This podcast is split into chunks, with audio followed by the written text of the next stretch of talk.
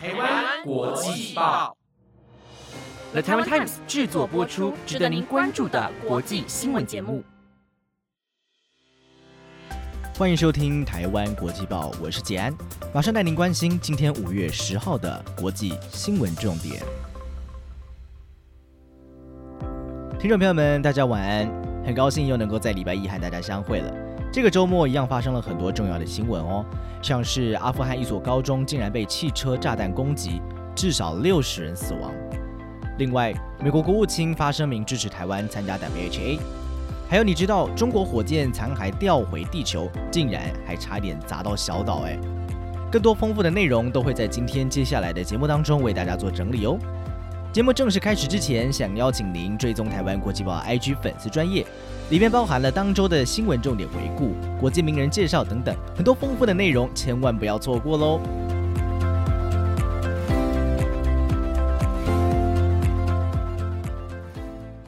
这个礼拜很多人都庆祝着母亲节，但前天在阿富汗却发生了令很多母亲伤痛欲绝的悲剧。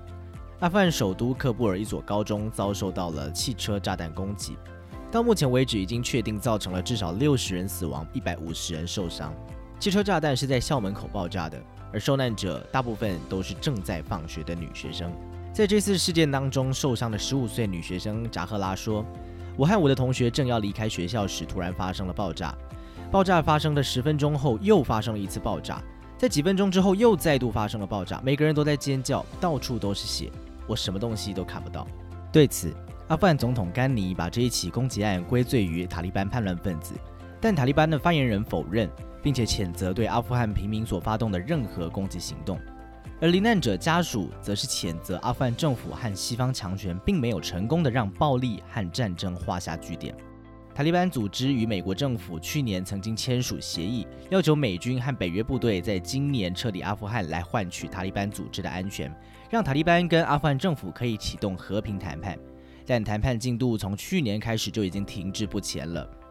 虽然目前塔利班已经停止攻击外国部队，但还是在持续攻击阿富汗的政府军。如今又发生了这一起汽车炸弹攻击，造成无辜学生的牺牲。虽然塔利班组织已经极力澄清并非自己所为，却还是让已经很不顺利的阿富汗和平谈判雪上加霜。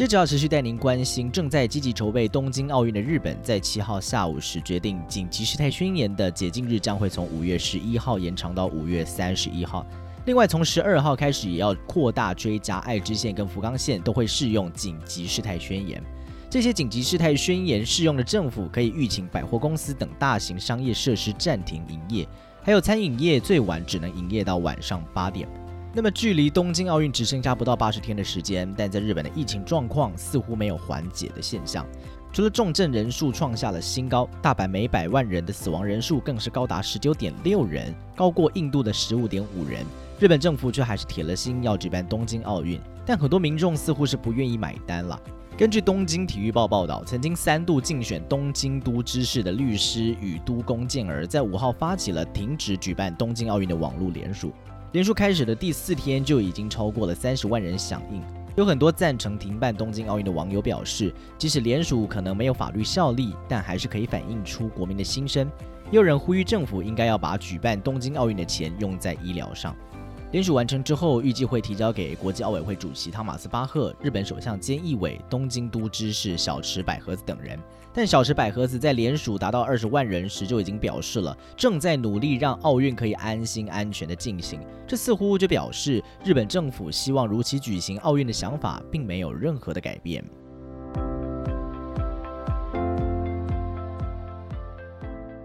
世界卫生大会 （WHA） 即将在本月二十四号登场了。在新冠肺炎疫情当中，防疫成果非常亮眼的台湾，当然也是借此机会努力争取参加资格。尤其对许多仍然苦于严重疫情的国家来说，台湾的抗疫经验分享势必会非常的有帮助。因此，美国国务卿布林肯七号就发布了声明。呼吁恢复台湾在 WHA 有适当的地位，并表示没有什么正当的理由可以把台湾持续排除在这个论坛之外。美国也呼吁 WHO 应该要邀请台湾以观察员的身份参与 WHA，就如同在中华人民共和国政府表达反对意见之前的那几年的惯例。布林肯还说，全球的健康安全挑战是无关国界或政治争议的。台湾可以提供很多珍贵的经验，也是可信赖的伙伴，更是蓬勃的民主政体。被排除在 WHA 之外，将会损害所有人控制疫情、防患未然的国际努力。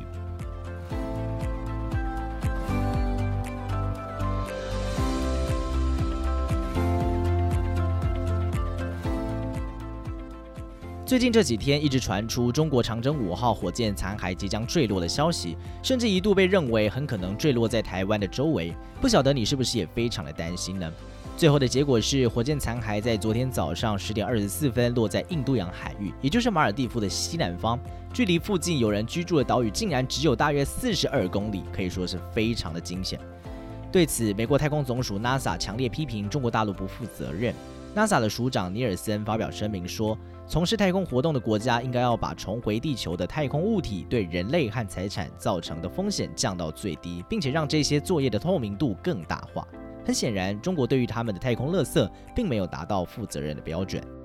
而根据路透社的报道，有专家指出，因为地球表面大部分都是被水覆盖着，火箭如果要掉在人口密集区的可能性是很低的，造成伤亡的可能性就更低了。但其实还是存在着一定的不确定性。况且，中国官方在火箭重返大气层之前，并没有发布强力声明消除疑虑，再再都让人们感到更加的焦虑。不过好在了，最后整起事件并没有造成任何的伤亡，可说是让全世界都虚惊了一场。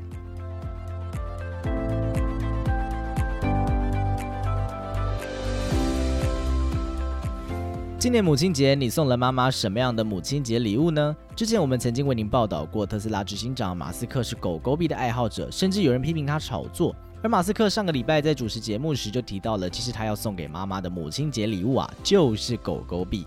当被来宾问到什么是狗狗币的时候，他回答这是一种能够拿来交易传统货币的加密货币，也表示他认为这会是货币的未来，是将会称霸世界、势不可挡的金融工具。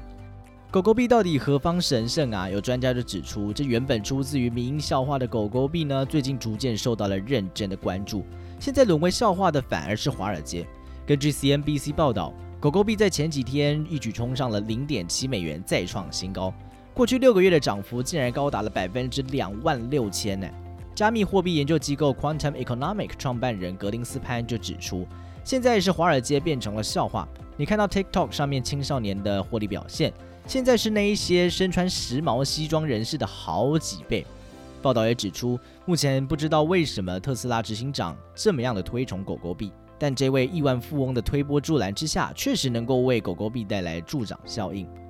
狗狗币真的有这么好吗？有人似乎不这么认同。像上周我们就曾经为您报道过，有专家警告投资者不要随意跟风，而瑞波币的总经理也批评马斯克炒作狗狗币的行为，根本就像是某种邪教组织领袖。